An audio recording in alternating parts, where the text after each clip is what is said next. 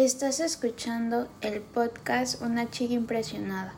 Nuestra serie actual se titula Gozosos en Cristo, un estudio devocional original de Impresionadas Girls Oficial. Acompáñanos en el episodio de hoy y juntas estudiemos la epístola del apóstol Pablo a los filipenses. Continuando con nuestro estudio de la epístola del apóstol Pablo a los filipenses, hoy vamos a leer, reflexionar y estudiar acerca del capítulo 3, donde el tema central de este capítulo es conociendo a Cristo, experiencia que Pablo había tenido en su propia vida. Para él, haber conocido a Cristo había hecho que todo lo demás pasara a un plano inferior y sin valor.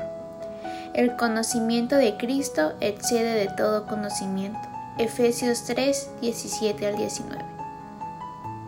Si ya tienes tu Biblia a la mano, quiero que juntos vayamos a Filipenses 3 del 1 al 7.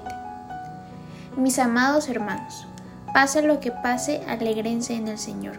Nunca me canso de decirles estas cosas y lo hago para proteger su fe.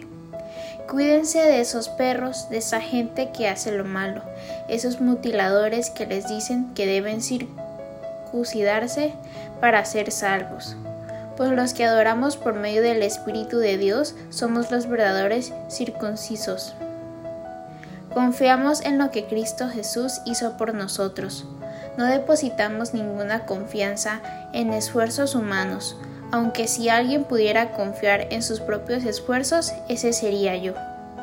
De hecho, si tienen otras razones para confiar en sus propios esfuerzos, yo las tengo aún más. Fui circuncidado cuando tenía ocho días de vida. Soy un ciudadano de Israel de pura cepa y miembro de la tribu de Benjamín. Un verdadero hebreo como no había otro. Fui miembro de los fariseos quienes exigen la obediencia más estricta a la ley judía.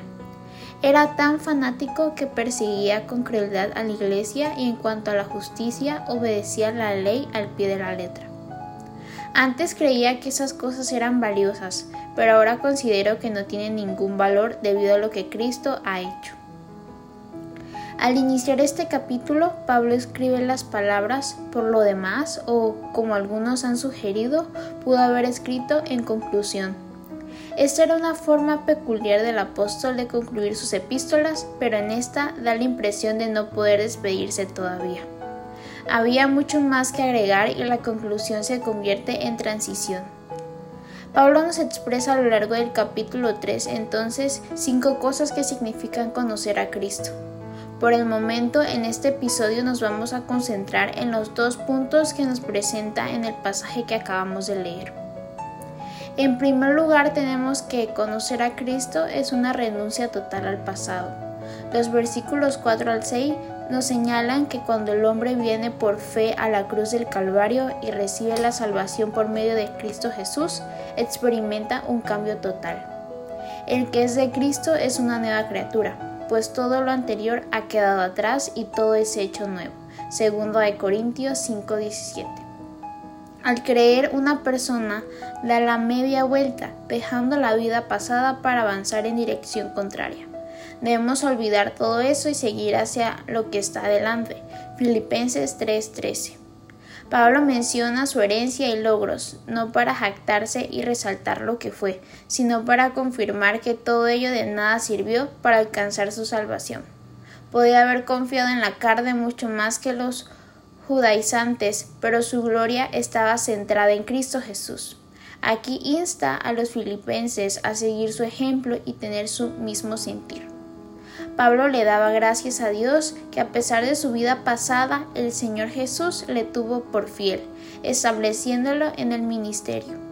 Antes había sido blasfemo, perseguidor e injuriador, pero había sido aceptado por el Señor por misericordia, porque lo había hecho por ignorancia, siendo incrédulo. Segundo, conocer a Cristo es estimar lo ganado como perdido.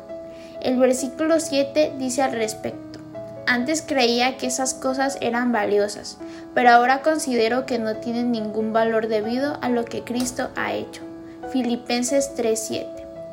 Pablo nunca quiso decir que su circuncisión, linaje, vida religiosa, obediencia a la ley y logros morales fueran malos en sí mismos. Los consideraba barreras que le impedían salir de la oscuridad al conocimiento de la luz admirable del Señor Jesús. Vuelve a surgir la enseñanza de saber distinguir entre lo mejor y lo bueno. Ahora veía todo esto como obstáculo que le había impedido confiar en la salvación por fe y no por obras. Había estado confiando en justicia centrada en el hambre y sus hechos, pero ahora podía hablar a gran voz lo que había encontrado al venir al conocimiento de Cristo. La ganancia se había convertido en pérdida. ¿Qué fue lo que cambió sus valores? La respuesta puede ser ilustrada por una experiencia del mismo apóstol en su viaje a Roma. La nave en que viajaba se encontró presa de una furiosa tormenta. Hechos 27 del 18 al 19. Tenía que escoger y decidir qué valía más, la carga que llevaban o sus vidas. Para salvarse tuvieron que lanzar al agua todo el lastre que apresuraba un hundimiento. Perdieron la carga, pero salvaron la vida. Así, el apóstol Pablo tuvo que arrojar toda su valiosa carga religiosa y de buenas obras para poder llegar al puerto de la salvación. Todo lo que los hombres admiran y creían de valor fue considerado por Pablo como pérdida por amor a Cristo.